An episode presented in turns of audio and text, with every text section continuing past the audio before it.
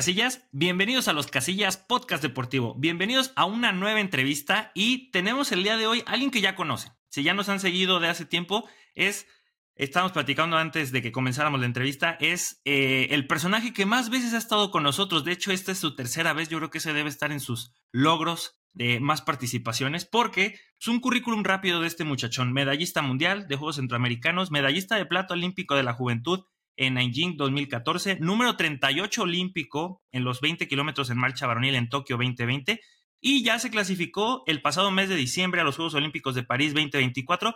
Por tercera vez aquí tenemos con nosotros a Noel Ali, el palito chama. Bienvenido amigo a esta tu casa. Hola, un gusto estar aquí con ustedes. La verdad es que yo creo que sin duda alguna mi podcast deportivo favorito. Eso. y pues me siento parte de, Claro que sí, eres parte de. Y, ha ido evolucionando esto, a tal grado que ahorita pues estamos ya probando otras, otras opciones para que hacerlo más dinámico. En este caso el video, por si nos están escuchando en plataformas únicamente de podcast, pues también ya video. Amigo mío, ¿cómo has estado? Ya todo un señor. Te conocimos chamaco hace tres años y ahora ya toda la experiencia se nota en tus ojos. Son más bien ojos de cansancio. Que, que, que la gente no, no, no vaya a irse por otro lado, son ojos de cansancio. Pero sí. si se ven así. Palabras muy sabias. Bueno, vamos a comenzar con lo que nos ruge aquí. Eh, amigo, tu experiencia en Tokio 2020. Ahí fue donde nos quedamos. Estaba escuchando en la mañana la entrevista, la última que tuvimos, y nos habíamos quedado, pues, en los Juegos Olímpicos, que fueron los Juegos Olímpicos atípicos por el tema de la pandemia. Vale, y tú fueron. Cuéntanos qué tal fue esta experiencia si la comparamos con los Juegos de la Juventud que fueron en China? Híjole, yo creo que unos Juegos Olímpicos complicados. La verdad es que tomando de referencia los Juegos de la Juventud, absolutamente nada que ver. Eh, la falta del público, la falta de interacción con, con, los otros atletas, la verdad es que fue muy complicado. Eh, todos los días se vivía un nerviosismo constante de, de, que no fueras a dar positivo y que pues al final ya perdieras la participación. Fue bastante estresante. Eh, para nosotros, de buena o mala suerte, depende cómo lo vean, ni siquiera nos tocó estar en la sede principal, nos tocó una subsede, entonces todavía más aislados de, de, todo el ambiente olímpico. Fueron unos primeros juegos difíciles, la verdad es que creo que ayuda en la parte de que pues la parte dura ya se pasó, ¿no? O sea, vivir unos juegos con esa magnitud de presión siendo tus primeros, la verdad es que te curte demasiado. Eso es lo, yo, lo positivo que me quedo. Evidentemente me hubiera gustado vivir un poco más la fiesta de los Juegos Olímpicos, ¿no? El, claro. parte de, de, la máxima justa deportiva.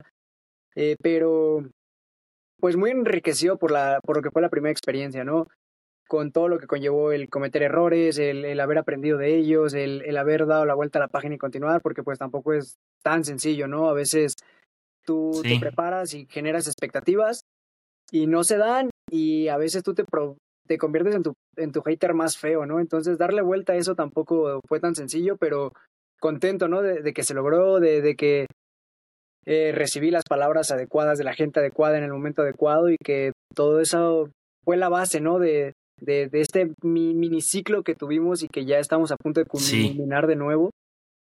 Pero bien, en, en general siento que fue una participación que me enriqueció mucho como atleta, pero más como persona porque además, pues, tuve esa apertura, ¿no? De, de lo que es ser un atleta real, élite, porque, pues, en la etapa juvenil cosechabas muchos buenos resultados, ¿no? Y, y al entrar a la categoría libre no, no, no viene a ser como lo de costumbre, lo que uno, uno está acostumbrado y te das cuenta que en todo el mundo hay atletas dedicándose igual o más que tú y, que hay que competirles al parejo, ¿no? Entonces, la verdad es que me quedo con eso. Fueron unos Juegos Olímpicos que, que me enriquecieron mucho, que, que me hicieron aprender y que bueno, que, que estoy listo para... Eso, ahorita llegamos a ellos, pero antes de saltarnos a París, en Tokio, en, en la entrevista pasada hablaste y, y, también Vale nos comentaba de todas las amenidades que habían en China. ¿Qué, ¿Qué hubo en estos Juegos Olímpicos de pandemia? ¿Qué sí les permitían hacer y qué no? Porque, como dices, había que hacerles pruebas constantemente para ver que no salieran positivos, pero ¿qué sí les permitían hacer? Porque lo que veíamos en redes sociales, que fue algo, yo creo que fue lo más cercano que tuvieron la oportunidad los atletas de compartir con el público, fueron las redes sociales, de decir, hey, estamos aquí enclaustrados en estas burbujas, en estas villas olímpicas, pero nos han dado tenis, nos han dado, no sé si fue celulares, les dieron un montón de regalitos. ¿Qué, qué hubo de eso, de comedor, el transporte, los souvenirs que les regalaron? Pues mira, a nosotros nos tocó muy poco porque solamente pasamos dos noches en la villa, que fue la primera noche que llegamos y la noche antes de regresar a México.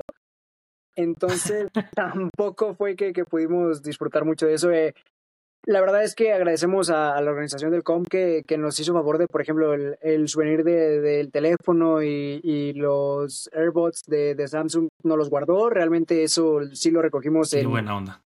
el primer día que llegamos. De hecho, Así es como estoy conectado ahorita contigo con, con el teléfono. Ah, caray. Entonces sí, sí sirve, sí sirve, es duradero, que eso es bueno. Eh, con sus altas y sus bajas, ¿no?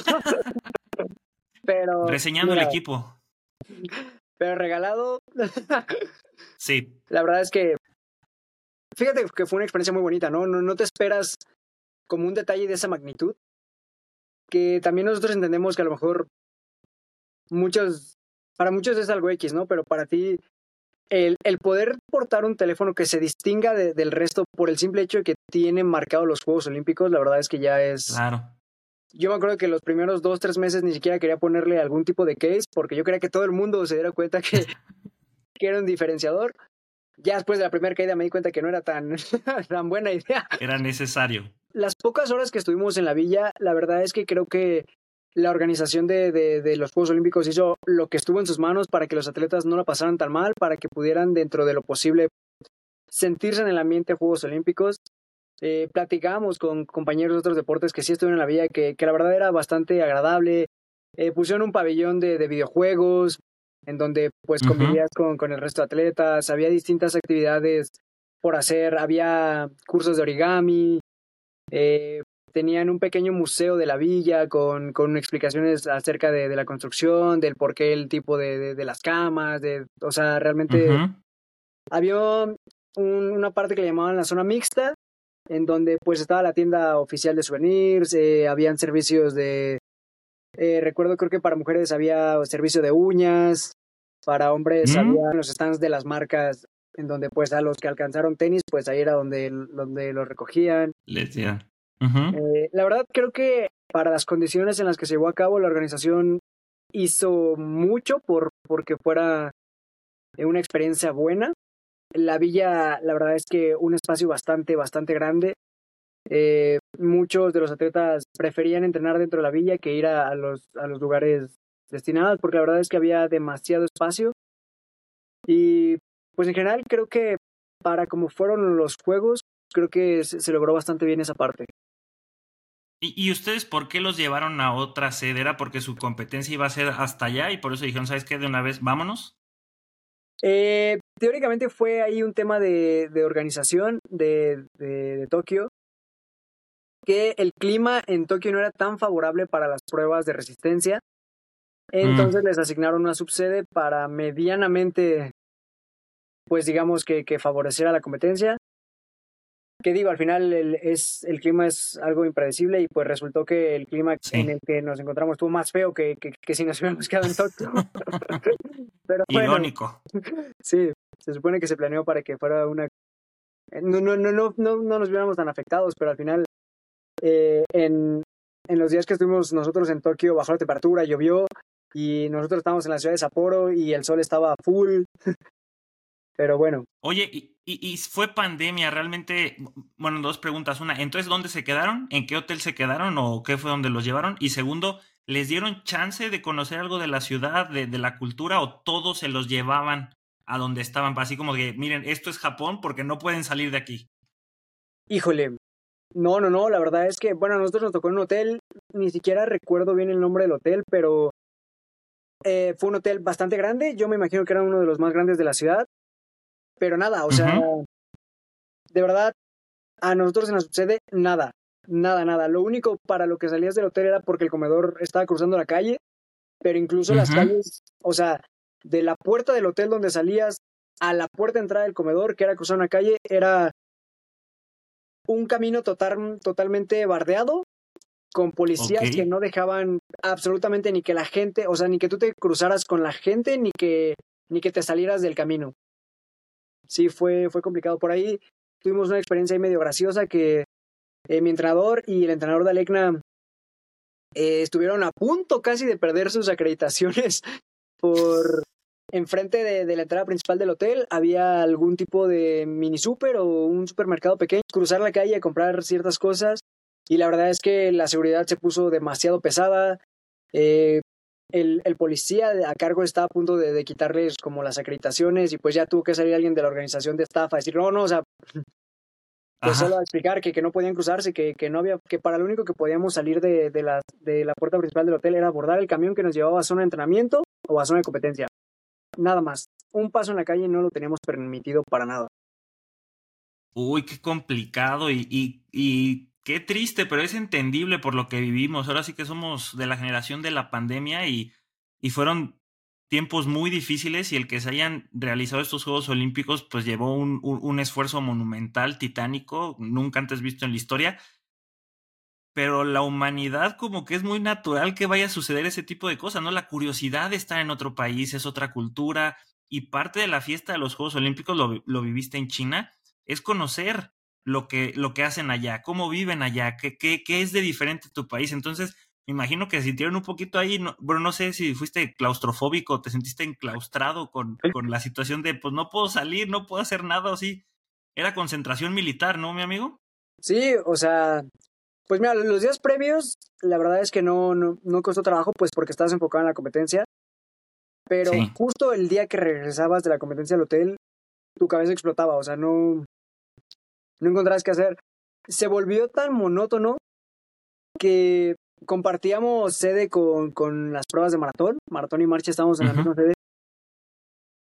Me crucé tantas veces de frente con el Eliud Kipchoge que era un atleta más, o sea, ya era... Ya, mi compa. Ya, o sea, era como, ya no te quiero ni ver, o sea. Al estar todos ahí encerrados, ¿no hiciste más amistades? Recuerdo que en la entrevista pasada platicábamos de que por ahí había un chino con el que tenías un roce, pero pues había mucha deportividad y, y eran camaradas, pero ahora que estaban todos eh, en la misma sede, ¿no hubo más relación? O como tú dices antes de la competencia, aunque estaban sobrados de energía, cada quien en lo suyo y mantenían su distancia. Sí, no, totalmente. Previo a la compe, cada quien en lo suyo. Después de la competencia, eh, todos los países fueron como bastante estrictos porque eh, la organización instauró una aplicación en, en, tu teléfono móvil que esta aplicación lo que hacía era que se conectaba mediante Bluetooth a, a los teléfonos cercanos. Esto lo hacían ¿por qué? Porque si tú llegabas a dar positivo, de inmediato veían como las conexiones que había tenido tú y a quien fuera, si fuera de otro país, si fuera del mismo país, era Sí. Diste positivo tú, pero estuviste cerca de este, este y este, todos se van aislados. Entonces, sí, todo el tiempo era, aún ya después de competencia, decías, es que no puedo afectar a alguien o no quiero afectar a, claro. a alguien. Entonces, la verdad es que fue muy complicada esa situación de poder como tener una convivencia, porque te digo, el nerviosismo estaba a full, a full, a full, a full, de, si bien tú ya habías competido, pues faltaba, ¿no? Algunos atletas por, por competir y y todo el, o sea, todo el tiempo existía este nerviosismo de ojalá nadie dé positivo y ojalá yo no dé positivo, porque a su vez, ¿Sí? pues, tu compañero de cuarto, el de al lado, con quien comías, ya, o sea, estaban por lo menos en foco rojo. Oye, ¿y, y te tocó algún caso que sí saliera positivo? Que, que te tocara ver cómo lo, lo, lo, ejecutaban esas medidas para, ¿saben qué?, aislarlos. Nos tocó con un compañero de Ecuador de marcha que uh -huh. dio positivo, digamos que dentro de lo bueno, ello, él dio positivo en su primera prueba en Villa Olímpica, antes de que lo trasladaran al hotel donde nos encontramos, como el resto de, de, de los competidores. Y de ahí lo aislaron. De inmediato lo aislaron. Eh, supimos que, pues digamos que a, al menos a los atletas de marcha les hicieron como pruebas más exhaustivas, uh -huh. porque los controles eran mediante saliva. Tú llenabas frascos de saliva todos los días y eso era lo que se examinaba pero en el caso de ellos que él ya había salido positivo, para todos fueron PCRs, pero o sea, de que dio positivo, PCRs, 5 horas PCR, 5 horas PCR, o sea, hasta que dieron como negativo Ajá. de tres pruebas, ya los dejaron como continuar con, o sea, la delegación y a quien estuvo cerca y él sí aislado eh, le permitieron regresar o competir porque dio negativo creo que dos días antes de la prueba. Pero con la condición, o sea, aún dando negativo, no lo, no lo dejaron regresar al hotel sede, sino sí vas a competir, pero vas a llegar directo a, a, la competencia. Ay, qué complicado. Y, y, es un tema para la concentración. Oye, ya al momento de competir, ahí cómo se vivió, como tú dices, sin público, cómo estaban las calles, porque no es un circuito chiquito, estamos hablando con ustedes de 20 kilómetros. ¿Sí dejaban salir a, a, la gente de la ciudad a, echarle porras o sí fue totalmente sin público? Porque recuerdo que ya la última semana como que se volvieron un poquito más flexibles con los locales. No se llenaban para nada los, las instalaciones, pero sí dejaban como que un poquito de público que estuviera ahí, aunque no es lo mismo, no era la misma atmósfera. Sí, eh, nosotros al ser, pues digamos, circuito urbano fue, era más complicado como no, no tener público, pero aquí lo atípico fue que había un, un doble sistema de, de, vallas. Normalmente nosotros, pues solo las vallas que delimitan el circuito y ya, ¿no? La gente está ahí. para esta vez era vallas que delimitaban había un espacio de que te gusta, 3, 4 metros, un segundo vallaje y de ese vallaje era donde la gente podía, entre comillas, acercarse a ver, oh. pero la verdad es que, o sea, no como se vive normalmente una competencia. ¿Afectó psicológicamente el rendimiento de los atletas o tú te sentiste así como que, híjole, si hace falta que te, que te echen porras aunque no te conozcan? O, o al contrario, hay gente que podría decir, a mí me benefició bastante estar corriendo solo. Pues mira, te podría decir que la primera parte de la prueba, eh, sí, sí se resentía, sí se resentía el, el hecho de percibir esa emoción de la gente, ¿no? Porque más allá de que, de que no te apoyen a ti directamente, pues tú percibes la emoción de, de, la gente por ver una competencia de esa magnitud. Ya hacia la parte final, que digamos, ya estás como en esta crisis deportiva ya de cansancio y esto, pues como que pasa a segundo plano. Pero creo que a lo mejor de, de haber habido ese, ese ánimo general, a lo mejor eh, esa parte de crisis se hubiera llevado más, hubiera sido más llevadera que claro. pues ahí escuchándote a ti sufrir todo el tiempo. Sí, me acuerdo que los típicos pensamientos de los que les gusta el fondo ya cuando van. Y estaba recordando que tu muro era ahí de entre el 12 y el kilómetro 12 o 13, eh, que donde dicen qué fregados estoy haciendo aquí, quién me mandó. Oye, ese famoso muro en el, en el mundo de la marcha ya, ya es más lejano, ya son más de 12 o 13 kilómetros, o todavía ahí es cuando la cabeza se acuerda y dice, Oye, ¿qué estoy haciendo aquí? No, ya, digamos, hemos ido mejorando ciertas cosas. Eh, en la última temporada o en las últimas dos, te podría decir que, que logramos como extender ese muro más o menos para ir del kilómetro 16, 17, que ya ha sido bueno, o sea, justo sabemos, ahora el kilómetro 12, 13, más que un muro, sabemos que es donde la prueba se rompe y que para muchos es el punto crítico. Pero ya lo vemos desde esa parte, en el decir, ok, de aquí viene más o menos el acomodo hacia los grupos finales, donde sí. ya te acomodas a pelear por medallas, a, a ir por una marca, o sea, es como el punto donde el objetivo por el que estás en la competencia es el punto de quiebre. ¿no? Entonces, ya lo vemos más de esa parte, como de aquí para adelante, eh, vas por tu estrategia. Si la estrategia se trata de, ir por, por, algún lugar, pues al grupo de adelante. Si es un objetivo más personal, pues bueno, ir enfocados en, en, la planeación que, se tiene para esa competencia. Que te escuche el Noel de hace tres años, ya te escuchas más maduro, se escucha la experiencia y, me da gusto porque cuando estaba recapitulando eso, sí decía, va a ser interesante eh, el desarrollo de Noel en este aspecto, porque pues el pasado diciembre fue en Dublín, ¿no? Medalla de plata en los 20 kilómetros y una marca de una hora 20 minutos 05 y la marca mínima era una hora 20 10, ¿correcto? es correcto. Eh, y se nota esa experiencia. ¿Qué, ¿Qué tal fue ya este momento de amarrar el boleto para París?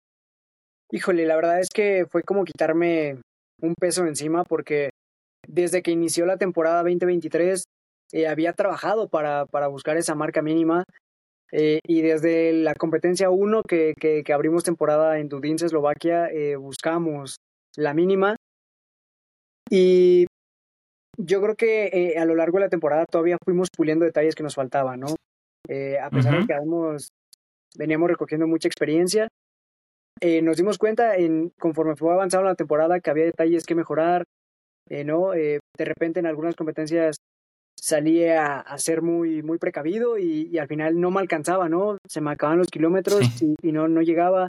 En algunas otras me tocó arriesgar de más y que al final apagara. Y pues bueno, al final creo que en diciembre fue el cúmulo de, todo el año de, de, recoger esos pequeños detalles que faltaban. Y la competencia de, Irlanda, la verdad es que la disfruté mucho. Cuando nos fuimos, eh, me fui con, con, con, pruebas de laboratorio, con pruebas en campo. Eh, tuvimos por ahí eh, pruebas de, de, tomas de sangre. Y digamos, los, los números nos decían que estábamos para hacerlo. y pues hablando con, con los doctores, con, con, con metodólogos, con el entrenador, con una psicóloga que me ayudó mucho, decían como pues yo les decía, eh, los números ya están, creo que ya solo depende de que Noel no, no se equivoque. Y me decían como, pues, ¿por qué tendría que equivocarse? O sea, es lo que hace todos los días y lleva haciéndolo muchos años y lo haces muy bien, ¿no? O sea, solo ve y disfruta. Disfruta tu competencia, apégate a, al plan que ya se hizo y, y, ya no hay nada más que hacer, ¿no? Y, y tal cual así fue como afronté la competencia. Eh, hablábamos mucho, ¿no? De, de, que no me enganchara al ambiente competitivo, ¿no? De que yo tenía un plan trazado, que al final los lugares, no íbamos a buscar un lugar, íbamos a buscar la marca mínima juegos y, y el plan que, que habíamos trazado en la competencia daba para dar esa marca. Y muy contento, ¿no? De saber que, que, que pude controlarme, que yo seguí mi competencia y que el resultado al final nos llevó incluso a podium, ¿no? Entonces, sí. La verdad es que contento, contento con, con ese cierre. Eh, pues poniendo a prueba todo lo, lo, aprendido en estos, en estos tres años y bien, ¿no? De, cara a empezar el ciclo, más bien el año, el año olímpico, pues bien, contentos, ¿no? decir, ok, ya dimos ese pasito más allá que, que nos puede poner a soñar un poquito más en grande, ¿no? En, decir, ok, ya el llegar a París no solo nos da un sueño, ¿no? De un atleta de, ay, qué padre, voy a ir a los Juegos Olímpicos. No, no, o sea, hablar con datos reales y, saber concretamente para qué estamos y qué, qué es lo que podemos pelear y qué no. O sea, ya esa parte de hacernos eh, el sueño de decir, sí, ahí todo puede pasar, pues sí, ¿no? Pero hay que ser realistas de en dónde estás, para qué estás y, y afrontar, si es muy bueno, pues lidiar con, con esa parte buena y si es muy malo, pues es, es, lo que tienes en este momento y explótalo al máximo. Correcto. Oye, no sé, Noel, si te has dado cuenta, seguramente ya lo has pensado o lo has platicado con, con, quien te atienda en psicología, porque eso es muy importante y fue algo que ahorita acabas de comentar, de ya lo has trabajado, solo aplícalo, confía en el proceso, ¿no? Pero no sé si te has dado cuenta que hoy, eh, en este año 2024, se cumplen 10 años de tus Juegos Olímpicos de la Juventud. ¿Te has puesto a pensar que ese palito más chiquito ahorita va a sus, a sus segundos Juegos Olímpicos mayores, a los grandes, a los meros meros, que en aquella ocasión eran juveniles, se consiguió una medalla que es igual de importante porque también son las bases de, este proceso que te está llevando hasta París. ¿Cómo te sientes? Si, si hoy pudieras hablar con ese Noel chiquito, ¿qué le dirías? ¿Y cuál es la diferencia entre aquella vez que fuiste con los nervios, que eran los primeros Juegos Olímpicos juveniles, que fueron de los primeros o que eran muy, muy, muy nuevos, que ya tuviste la experiencia de Tokio, que, es lo que comentas, subieron errores, subieron aprendizajes, y que ahora llegas a París con toda esta experiencia, ahorita te digo, 10 años de los Juegos de la Juventud a estos Juegos de París. Si nos ponemos nostálgicos, no sé, podríamos de... Principalmente yo creo que nos hubiéramos ahorrado años de, de aprendizaje. Realmente eh, yo soy consciente que, que del 2014 quizás hasta el 2018 pude haber sido alguien más enfocado, eh, realmente eh, creo que cosas que si bien a su carrera deportiva no, no, no daban nada, nada positivo, creo que serían las principales cosas que... No, no digo que me gustaría cambiar porque al final hoy soy todo lo, lo recolectado de, de esa experiencia, pero como te digo, yo creo que principalmente nos hubiéramos ahorrado bastantes años de, aprendizaje a la mala. Sí. Eh, sí, eso principalmente. Me imagino. Me imagino que sí, eh, pero como dices, es que necesitas pasar por ese proceso. Tuviste que pasar por esos años para acumular caídas, raspones, hacer cicatrices para lo que eres el día de hoy. ¿Y ahora qué esperas que vaya a ser diferente en estos Juegos Olímpicos? Estás a seis meses. ¿Qué preparación crees que vas a, vas a seguir o ya tienen planificado de aquí a, a julio, agosto, todo lo que van a hacer para llegar en óptimas condiciones? ¿Es algo diferente? ¿Aprendieron del ciclo anterior que dicen, sabes que esto no funcionó? Nos vamos a concentrar en esto. ¿Y qué esperas conseguir en estos tus segundos Juegos Olímpicos en París? Eh, mira, principalmente sí tenemos un plan trazado, con obviamente considerando las ligeras variantes que puedan quedar más allá de nosotros, de, que salgan de nuestras manos. Eh, pero sí, el, año lo tenemos tal cual trazado a tres, máximo cuatro competencias. Eh, esperando hacer la mejor puesta a punto para, para el mes de agosto, en específico pues para el primero de agosto, que es cuando se realiza la marcha varonil. Eh, sí, esta, esta última temporada no, nos dio los detalles que, que, que, debemos pulir para poder llegar en la mejor versión de mí mismo, que es lo que principalmente busco, llegar a, a, Juegos Olímpicos y aspirar a la mejor versión de Noel, ¿no? Lo que puede estar para lo que la competencia requiera, ¿no? Y mi objetivo real al que yo aspiro eh, es estar eh, en finalistas olímpicos. Realmente para mí estar dentro de, de, esos ocho finalistas en Juegos Olímpicos, la verdad es que me gustaría mucho porque para mí un finalista de, de Juegos Olímpicos, aún siendo el octavo lugar, creo que a esos niveles el primer lugar puede ser el octavo y el octavo puede ser el primer lugar. Yo creo que Sí. Las diferencias ya de los finalistas, cualquiera podría estar en las medallas y creo que esos ocho atletas, incluso yo lo extendería hasta el top 10. Yo creo que, que el top 10 de, unos Juegos Olímpicos ya esa, son atletas de verdad de un gran nivel, que, que cualquiera de, de, esos 10 podría ganar la prueba o no. Y, y que a veces, no sé, a mí me gusta verlo de la forma que cuando tú estás en esos 10, la única diferencia que hace que estés en las tres medallas o no Mm, llámenlo como quieran, algunos pueden decir buena suerte, el destino, no sé, la astrología, pero creo que los medallistas olímpicos tienen algo que es que ese día todo sale perfecto, ¿no? Que, todo se alineó. todo se alineó. Y yo creo que, como te digo, ya no es una cuestión de trabajo, ya no es una cuestión de nivel, creo que si esa parte va un poco más de, de la parte del destino, de la suerte, de, de que justo, ¿no? Que, que ese día todo se te dé pero para mí cualquiera de, del top 10 de, de, unos Juegos Olímpicos creo que es un atleta que podría ser campeón olímpico sin duda alguna. Entonces, esa es mi, mi aspiración real, estar eh, entre... Con un top 10 me iría bastante bien, mi objetivo real es estar en un top 8 y bueno, de cara hacia la parte final, si, si estoy en el grupo de delante y se abre una oportunidad, realmente eh, quisiera estar preparado para, para, para poder afrontarla. Eso es bien importante porque no voy a decir nombres, porque tengo algunos compañeros que a nivel mundial se han caído cuando están en ese último grupo, en ese último jalón, y es bien importante porque ya se ha logrado, la mentalidad del mexicano sí tiene sus excepciones donde al llegar al, momento de la verdad en los últimos kilómetros, en los últimos metros, sí han peleado y han conseguido, por eso hemos tenido medallistas de oro, de plata, de bronce, pero también hay que prepararse para la victoria. Y es bueno que te visualices de esa manera, que digas, yo quiero estar en el top 10, top 8, y si me toca pelear por las medallas, sé que tengo que estar preparado, no fallar, porque la derrota es parte de todo el proceso. De hecho, creo que perdemos más de lo que ganamos. Entonces, también hay que prepararse para ganar, hay que saber ganar. Oye, este es momento para que le eches ahí una mano a tus patrocinadores si es que tienes. ¿Qué equipación utilizas? ¿Algún especial? ya te aliaste con Adidas, con Nike, con quien sea, con Homa, con Charlie, no sé, alguien que tú digas, ¿sabes qué? En estos tres años esta marca me ha apoyado y es, aparte de que me ha apoyado, me siento súper bien y es que me va a acompañar a París. Llevan dos años conmigo, eh, me siento muy feliz de decir que es una marca mexicana, que no es una marca grande. Y la verdad es que bien agradecido con, con ellos.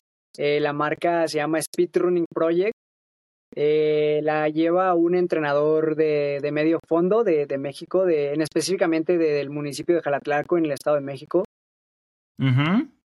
Y la verdad es que bien contento con ellos, ¿no? Porque me tendieron la mano más allá de, de buscar algún beneficio propio. Fue un... Ellos me lo han expresado en, en diversas ocasiones que, que más allá de buscar una imagen deportiva grande, buscan a alguien que sea que sea una buena persona, ¿no? Porque todos entendemos que la parte deportiva es muy bonita, pero es transitoria y al final tú sigues siendo una persona normal una vez que, que, que, termina tu carrera o simplemente una vez que sales del circuito eres una, una parte más de la sociedad. Entonces, la verdad es que me gusta mucho el cómo, cómo piensan en esta marca, ¿no? Que a pesar de que tienen el, el equipamiento para incluso si bien no pelearle a marcas transnacionales, realmente yo creo que la calidad de, de, su trabajo sin problemas podría estar, por lo menos en el mercado nacional, yo creo que los pondría a la altura de tiendas como Charlie, como Pirma, creo que realmente eh, podrían estar compitiendo de manera seria, pero uh -huh. más allá de hacerlo como un negocio, porque al final pues sí es parte de, de su forma de vida, Claro. Eh, creo que disfrutan su trabajo, lo hacen, lo hacen con mucha pasión. Eh, su mayor fuerte, digamos, es crear indumentarias para equipos, para equipos pequeños, uh -huh. ¿no? De, de, en específico equipos de, de, corredores, pero han equipado a, la Universidad de Guadalajara. Eh, realmente, pues estoy bien agradecido con ellos, ¿no? De que me tendieron la mano, de que jamás pusieron algún tipo de condición de, te exigimos ciertos resultados, te exigimos esto, queremos esto, ¿no? La verdad es que todo el tiempo ha sido eh, una comunicación muy buena, me, me brindan eh, equipamiento deportivo, en, o sea, ropa, ¿no? No, no, no hacen calzado, pero textil, la verdad, de muy buena calidad. Eh, si ustedes uh -huh. entran en mis redes, podrán ver que, que desde finales del año 2022 eh, compito con, con esta indumentaria y bien, bien contento con ellos, ¿no? Bien agradecido con ellos ellos mismos me han externado, ¿no? Que al no ser una marca grande y si en algún momento alguna marca grande podría brindarme algo que, que, que aporta, pero por el momento... Habías dicho que, que no es grande, pero vamos a hacerla grande. Ahí sí, va, la verdad ahí es va que... poco a poco, ¿no? Sí, yo, yo platicaba con, con Vale, ¿no? Acerca de, de esta situación y, y, les decía que, que me, me gustaría, no sé, vamos a ponernos, vamos a meternos en el muy chicharito y a imaginarnos cosas chingonas. Ajá. Y, o sea, no sé, me gustaría llegar a París, que me vaya muy bien. Y en este punto en donde, pues obviamente las marcas grandes te voltean a ver, a mí me gustaría decir no. Y, y o sea, platicaba con, con Vale que me gustaría, con esta marca que creyó en mí, que es mexicana, decir, ok, vamos a sacar una línea de, de Noel Chama, vamos a hacer una línea de ropa de Noel Chama. Y, y la verdad es que para mí sería algo fenomenal, ¿no? El, el hecho de decir, para empezar, que una marca quisiera diseñar uh -huh. ropa específicamente para un deporte que no vende como, como lo es la carrera, que, que volteen a ver a un sector, digamos, de menor tamaño que es la marcha, pero que a, a la vez la marcha para el país de México representa muchísimo, es uno de, de los deportes que le han brindado ¿Sí? alegrías, entonces, pues imagínate para mí, o sea, marchista mexicano y que una marca mexicana eh, me, me, diera la oportunidad de, de, de, poder sacar una línea específicamente para uno de los deportes que más alegrías le ha dado al país. O sea, para mí, yo me habría soñado, la verdad. No, pues ese es el sueño que tienen muchísimos atletas de tener como su, su línea signature. Pasa en el fútbol, pasa en el básquetbol, ¿por qué no en el atletismo? Eh, decías que son textiles, entonces en la parte eh, de calzado, ¿qué utilizas? Ah, utilizando la marca de ASICS, eh, encantado, uh -huh. la verdad es que me acomoda bastante bien. Eh, me, me, siento bien con la marca. Creo que creo que una de las cosas que, que me gusta de, de, de, ASICS es que se mantienen firmes a, a, la idea de hacer un calzado funcional más allá de un calzado de moda. Veo como en, en, en las marcas que más están compitiendo en el sector, que es como Nike o Adidas, que sí uh -huh. su mercado va más a un mercado sensacionalista. Decir, ok, sí voy a diseñar unos tenis específicos para corredores pro y a la gente le voy a vender la idea de que estos son los tenis que necesitas usar para, para hacer, digo, al final es, es un negocio, ¿no? Y, y se tiene que ganar, pero creo que esta parte de ASICS decir, ok, sí puedo ganar haciendo cosas que genuinamente sean funcionales y que, y que tengan estudios y, esta parte de decir, pues si tú no eres un atleta élite, tienes toda esta línea de gama que, que, que, te va a funcionar para, para adaptarse a si eres recreativo, si, si ya corres habitualmente, ¿no? O sea, esta parte de, de que tienen una gama de, de elección bastante buena. Eh, me gusta, me gusta esa parte de, de ASICS de calidad pensados en, que funcionen más allá de, de justo, ¿no? En, en tratar de, de, hacer este, esta promoción aspiracional. Sí, claro, de, de, impactar al público en general, que es lo que hacen muchas otras marcas al final. Tú buscas el performance que realmente te ayuda al momento de competir. Yo hace poquito compré unos tenis Adidas, unos que tienen unas varillas, y lo que noté es que no son para trotar, son para competir, tienes que ir a un ritmo rápido porque si no te lastiman.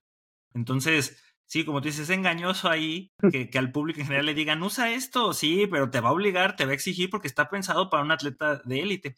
Oye, me da gusto escuchar que tengas tus marcas predilectas y que quieras apoyar a esta marca mexicana que pues también está confiando en ti. Ojalá que ese sueño se cumpla, que le puedas decir no o negociar, ¿por qué no? Como dices, a lo mejor el calzado casi se te acercara y dijera, no te doy ropa de acá arriba, pero sí te doy el calzado. Sigue utilizando eso y vemos cómo nos ponemos de acuerdo. Estaría muy padre. Eso es la parte privada. Ahora vamos a la parte, iba a decir pública, no sé si esté bien dicho, pero hace tres años habías comentado y haber platicado también con esta Vale los retos de los apoyos del gobierno. ¿Cómo ha sido este ciclo? ¿Los han apoyado? Sé que han tenido temas con las federaciones, que los apoyos van directamente a los atletas en muchos casos. ¿Crees que hubo más apoyo para este ciclo olímpico o todavía nos falta mejorar? ¿Vamos a dejarlo como todavía era de oportunidad o se notó un, una mejoría? Realmente es que creo que hicieron algo bien, que fue el como apretar un poco las tuercas a los atletas, porque si bien sí hubo un periodo en donde los atletas entramos, ¿no? Yo, yo me incluí en esa lista en, en un estado de confort en el que decías, mira, yo con, no sé, eh, seguir siendo un campeón nacional, seguir eh, clasificando eventos, estoy bien, ¿no? Y tengo una beca decente y puedo sobrellevar bien mi, mi vida diaria y pues tengo los accesos a instalaciones gubernamentales, ¿no? Eh, sí. Llámese comité, cenar, ¿no? Con nada de... Decías, ok, vivo bastante bien, ¿no? Creo que en esa parte lo hicieron muy bien al apretar un poco las tuercas y decir, ok, no, creo que ya fue demasiado, eh, digamos, las libertades que tienen el hecho de decir, haces un buen resultado y te avientas dos, tres temporadas sobreviviendo de ese resultado. Sí, flojas. sí, hizo que muchos deportes se vinieran, si no abajo, que sí el nivel que, que tenían acostumbrado internacional se viera un poco afectado. Entonces esa parte creo que la hicieron bien. La parte que creo no, no va acorde es el hecho de, de que te exijan más allá de lo que te brindan, ¿no? Yo, a mí me gusta hablarlo como, digamos, en empresarial, ¿no? Tú, tú no puedes darle a, a, tu equipo de trabajo, a, digámoslo así, a tus empleados, no puedes darle a uno 10 pesos y exigirle que te genere 100 y a otro darle un peso y exigirle que te genere esos 100. Realmente creo que ahí es donde, donde está la diferencia, ¿no? En donde, si bien, si me estás dando eh, el apoyo, exígeme acorde a lo que me estás brindando, ¿no? Porque... Sí, espera que eso, va, eso es lo que voy a generar. Exacto, sí, sí, porque estaba esta parte, ¿no? En la que de repente decía, no, pero es que estás interno en alguno de los centros. Pues sí, y, y me ayuda mucho, pero igual necesito fogueo internacional, igual necesito hacerme con mi con mis utensilios del día a día, ¿no? O sea, lo que sea, suplementos, hidrataciones, equipación, lo que sea, pues de alguna ¿Y el apoyo a entrenadores? Ese todavía es un tema un poco más delicado, ¿no? O sea, realmente el tema que yo veo complicado es que dices, ok, doy un buen resultado. Y, digamos, este trámite burocrático para que los apoyos fluyan es tardado. Pero en el momento en el que tu resultado no es tan óptimo o no es dentro de los parámetros que, que, que, se esperan, eh, el corte de apoyo sí es casi inmediato. ¿no? Entonces, esta parte es, yo creo que es donde está el margen de mejora, donde creo que México en muchos, en muchos deportes podría eh, crecer exponencialmente porque no podemos dejar de lado que un ciclo olímpico es de cuatro años.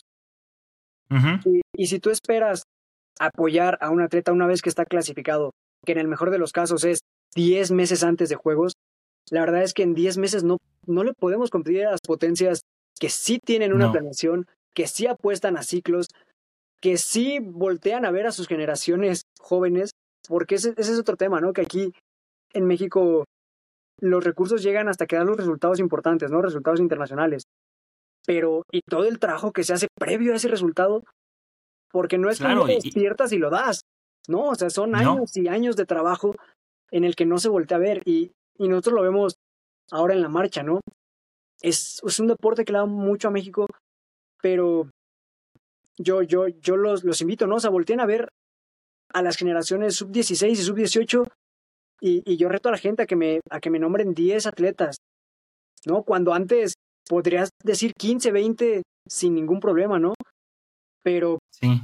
pues es evidente que, que los deportes se vayan trucando si no volteas a ver la base de los deportes. O sea, yo, yo creo que el margen de mejora lo, lo pongo a una planeación desde deporte de, de desarrollo, desde talentos juveniles y llevarlo hasta los atletas elite, porque ¿de qué te sirve exponenciar a tus atletas que ya son elite si, o sea, si, si te queda un ciclo, dos por mucho, ¿no? Y, y, y entonces, ¿qué pasa?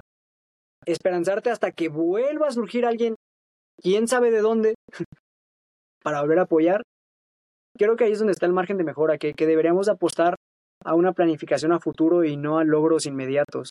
Muchas veces pasa, como tú dices, que se apoya hasta que tienes el logro y ya es muy tarde cuando el objetivo son Juegos Olímpicos. Y, sucede, ¿no? O sea, es un ciclo olímpico, son cuatro años, ya hay muchos años atrás todavía que sustentan el proceso de este atleta. Y durante esos cuatro años hay altas y bajas. Y muchas veces pasa que se clasifican como hay quien se clasifica desde Panamericanos o todavía antes, y obviamente los resultados de aquí a Juegos Olímpicos no van a ser medallas de oro, porque no vas a estar al tope peleando contra los que todavía están peleando clasificarse. Tú le estás tirando a, los Juegos Olímpicos. A nosotros nos pasaba en pentatlón que había quien ya clasificaba y obviamente iba a bajar su, su carga para poder llegar lo más fuerte a Juegos Olímpicos y luego se estaba disputando su boleto con los que todavía estaban buscándolo a meses de llegar a Juegos y era como de, oye, es que yo no voy a competir ya contra ellos, no me puedes quitar mi lugar porque yo ya traigo la preparación de vista a Juegos Olímpicos. Ahí la metodología no sigue fallando, junto con los apoyos, sin lugar a dudas. Y, y, y ahorita que te platicaba esta disputa de lugares entre pentatlón, ¿cómo siguen los grupos en marcha? ¿Todavía se mantiene la división? ¿Ya son más amistosos? ¿Ya cuando fueron a Juegos Olímpicos en Tokio ¿Viste que todos fueron ya a México? O, o, todavía era como de, no, pues yo todavía compito por acá con mi coach y todo eso? Porque platicabas de Alegnia, ¿no? Sí, la verdad es que creo que mm, somos una generación que, que, hemos ido tratando de cambiar e, esta situación.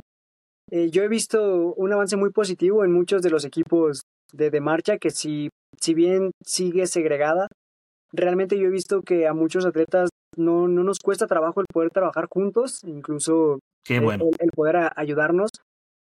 Pero si bien no pasa con todos, ¿no? Al final cada uno tiene su filosofía de trabajo, cada quien, pues digamos, de alguna forma piensa que, que, que, el, que ese es el camino por el cual el, eh, les va mejor y se respeta, ¿no? Sí. A mí me da gusto el hecho de, de ver que somos más equipos los, los, que, los que hemos ido entendiendo que, que sí, que al final somos competidores, pero pero podemos ayudarnos de, ciertos modos, ¿no?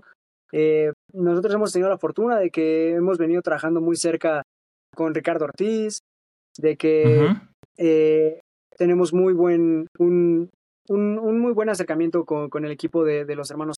La verdad es que bien, bien. Nosotros entendemos que, que la rivalidad es meramente deportiva y es dentro de, de la competencia, pero también entendemos que a pesar de que es un deporte individual, eh, el hecho de, de, poderte ayudar con, con, otra gente enriquece, porque al final, si, si ellos están bien, a mí me obligan a superarme. ¿no? Claro, te empujan. Exacto, o sea, hacemos que, que el deporte como tal en México crezca, ¿no? entre mejor estemos, entre más atletas estemos compitiendo, creo que genera justo un estímulo de competencia mayor que, que a todos nos favorece, porque te obligan a, ir mejorando y a ir mejorando, y eso a su vez de carácter internacional, pues nos ponen mejores plazas, ¿no? Entonces... Sí, que es lo importante. Sí, la verdad es que, digo, eh, yo siento que, que, hemos tenido un, avance, incluso me atrevo a decir que, que los entrenadores, ¿no? Que, que la mayoría de los entrenadores de, de, la marcha son, son entrenadores a la antigua, chapados a la antigua, y, y que aún ellos, eh, no sé, a regañadientes o como sea, pero justo cooperan en esta parte, ¿no? En, en, en decir, ok, pues es que al final hacemos el mismo deporte, coincidimos en muchos tipos de entrenamientos, pues ¿por qué no ayudarnos, no? ¿Por qué no hacer que el entrenamiento para los atletas sea más llevadero, que, que, que sea un poco salir de lo monótono que es, ¿no? El hecho de ver nuevas personas, de, de convivir, de, de, escuchar otros puntos de vista, ¿no? Incluso ha enriquecido en, en esta parte de decir, ok, vamos a hacer una unión justo contra las federaciones, de que los procesos sean menos agresivos, de que se nos tome más en cuenta. Entonces, pues bien, yo, yo creo que ha avanzado, evidentemente creo que nos falta avanzar muchísimo y, y me incluyo, ¿no? De repente ese, ese celo de atleta, ese celo de entrenador se presenta y, y bueno, es algo que, que, que, se tiene que ir trabajando con, con el tiempo. También creo que ayuda mucho que hubo un cambio generacional en donde ahora a los atletas no nos cuesta, bueno, no es que no nos cueste, pero que somos atletas que en su mayoría también ya tienes una preparación, digamos, académico, profesional, que te, ¿Sí? te amplía mucho, ¿no? Y, y que en el pasado, la verdad, era complicado, ¿no? Eh, tenías una visión muy cerrada, justo porque eras deportista y ya, ¿no? O sea, no, a veces ni persona, solo, solo deportista. Entonces, creo que esta parte de que somos una generación, yo creo que dos o tres arriba de nosotros que también empezaron a prepararse de manera profesional, pues justo te ayuda a tener panoramas más amplios y, y no estar encasillado a, a, soy atleta, soy atleta y se trata de ganar y se trata de ganar, porque pues al final son competencias, sí, pero el deporte te da muchas otras cosas que solo medallas. Y, y cuando sí, aprendes a verlo, o sea, te enriqueces de muchas otras cosas. Es parte de desarrollar todos esos aspectos del ser humano, las artes, lo deportivo, lo intelectual, y, te abre el panorama, ¿no? Y, y estando a tu nivel, eh, sí se vale despedazarse a nivel nacional, llegar a los a, a, los puestos de selección, pero cuando ya estás como, como te digo, a tu nivel en Juegos Olímpicos, allá todos están buscando la gloria por el país, o sea, y, y, se trata de empujarnos, y si mi atleta se cayó y no pudo, pues hay que apoyar al que también sigue ahí, porque sigue siendo nuestro atleta, nos sigue representando. Oye, Noel, te, te, te hice esta pregunta, es un poquito, eh, tiene como con truco, así que piénsala bien. El hecho de que vayas a competir ya te hace ganador o al ser tu segunda vez en Juegos Olímpicos sientes más presión por el resultado? Yo creo que es un poco de ambas, ¿no? Uh -huh. Porque si bien después de Tokio, que no fue un lugar tan decoroso, uh -huh. si lo piensas objetivamente, el decir, o sea, mucha gente podrá decir, ah, lugar 37, ¿qué más da, no? Y yo le diría a esa gente, sí, soy el 37 de cuántos millones de humanos en el planeta. Siempre ¿No? digo eso, amigo. En serio, es que eh, hubieras quedado en último. De todos modos, es como, ok, es que entiende la magnitud de lo que son los Juegos Olímpicos. Totalmente de acuerdo. Sigue, sigue. Sí, o sea, realmente es, como dices, pudiera ser el último, ¿no? El 50, el 100. Pero, ¿cuánto? Es más, ni siquiera vayamos lejos. Simplemente, ¿cuánta gente solo de mi misma edad hay en el mundo? Y te puedo decir que yo soy el número 37 de toda esa cantidad de millones y millones y millones de, de personas, ¿no? Entonces, yo creo que el participar en unos Juegos Olímpicos ya representa, ya representa algún buen trabajo que realizaste en tu persona y como lo dices de manera integral porque no llegas ahí por casualidad. Realmente sí, claro. es lo mejor de lo mejor de lo mejor disputando tres medallas.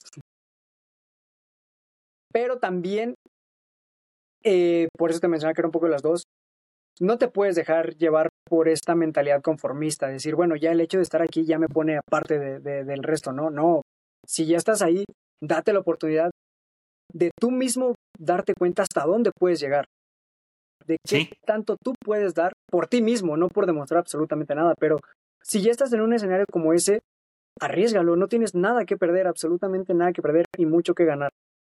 Entonces, para mí es un poco de ambas.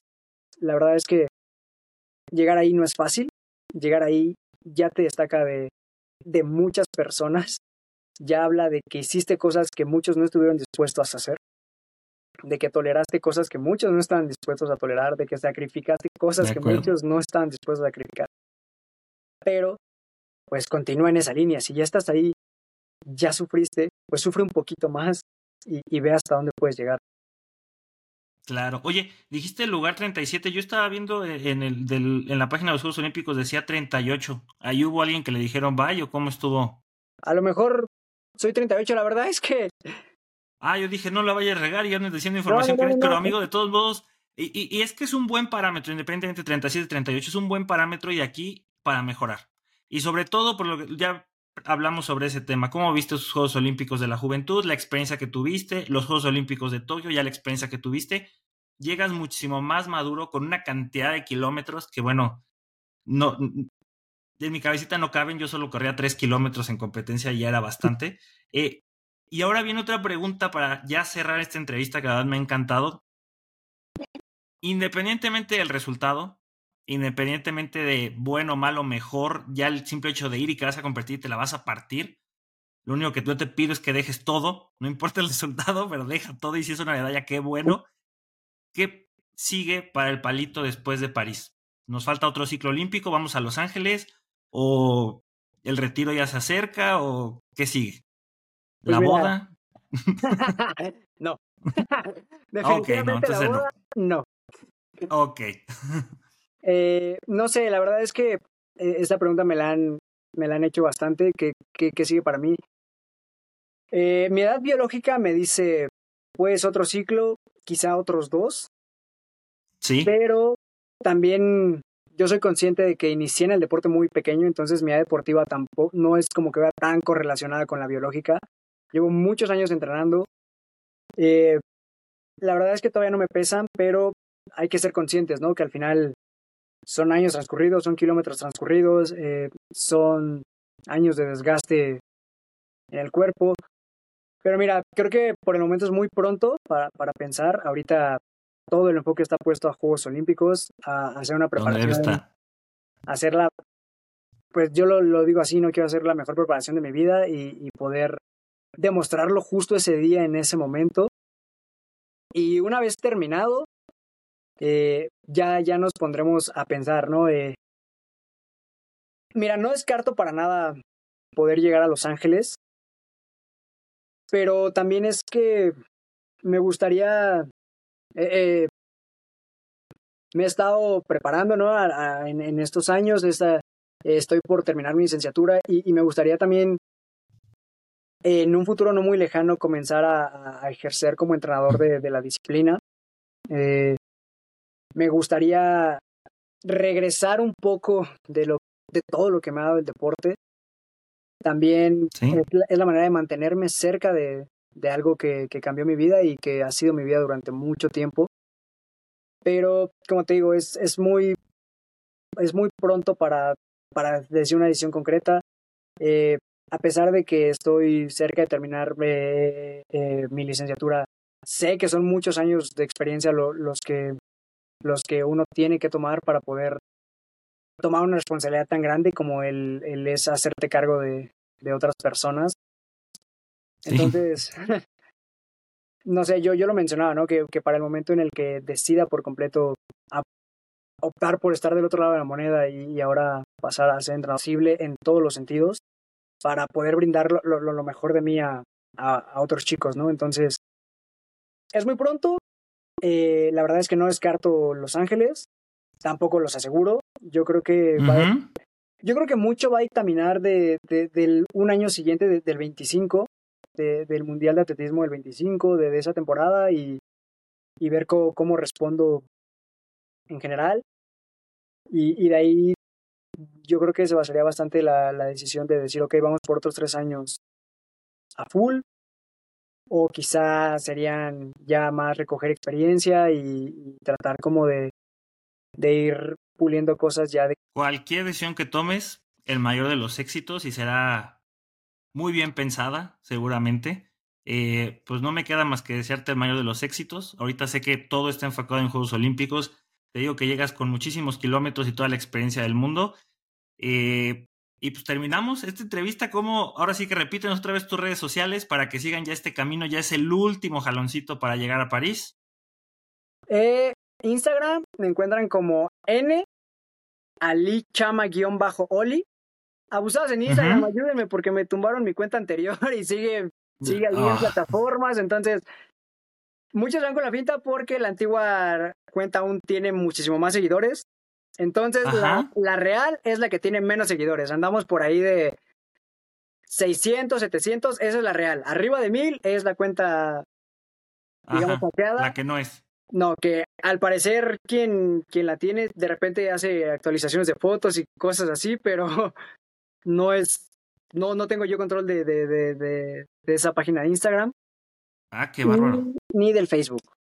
Entonces. Ok.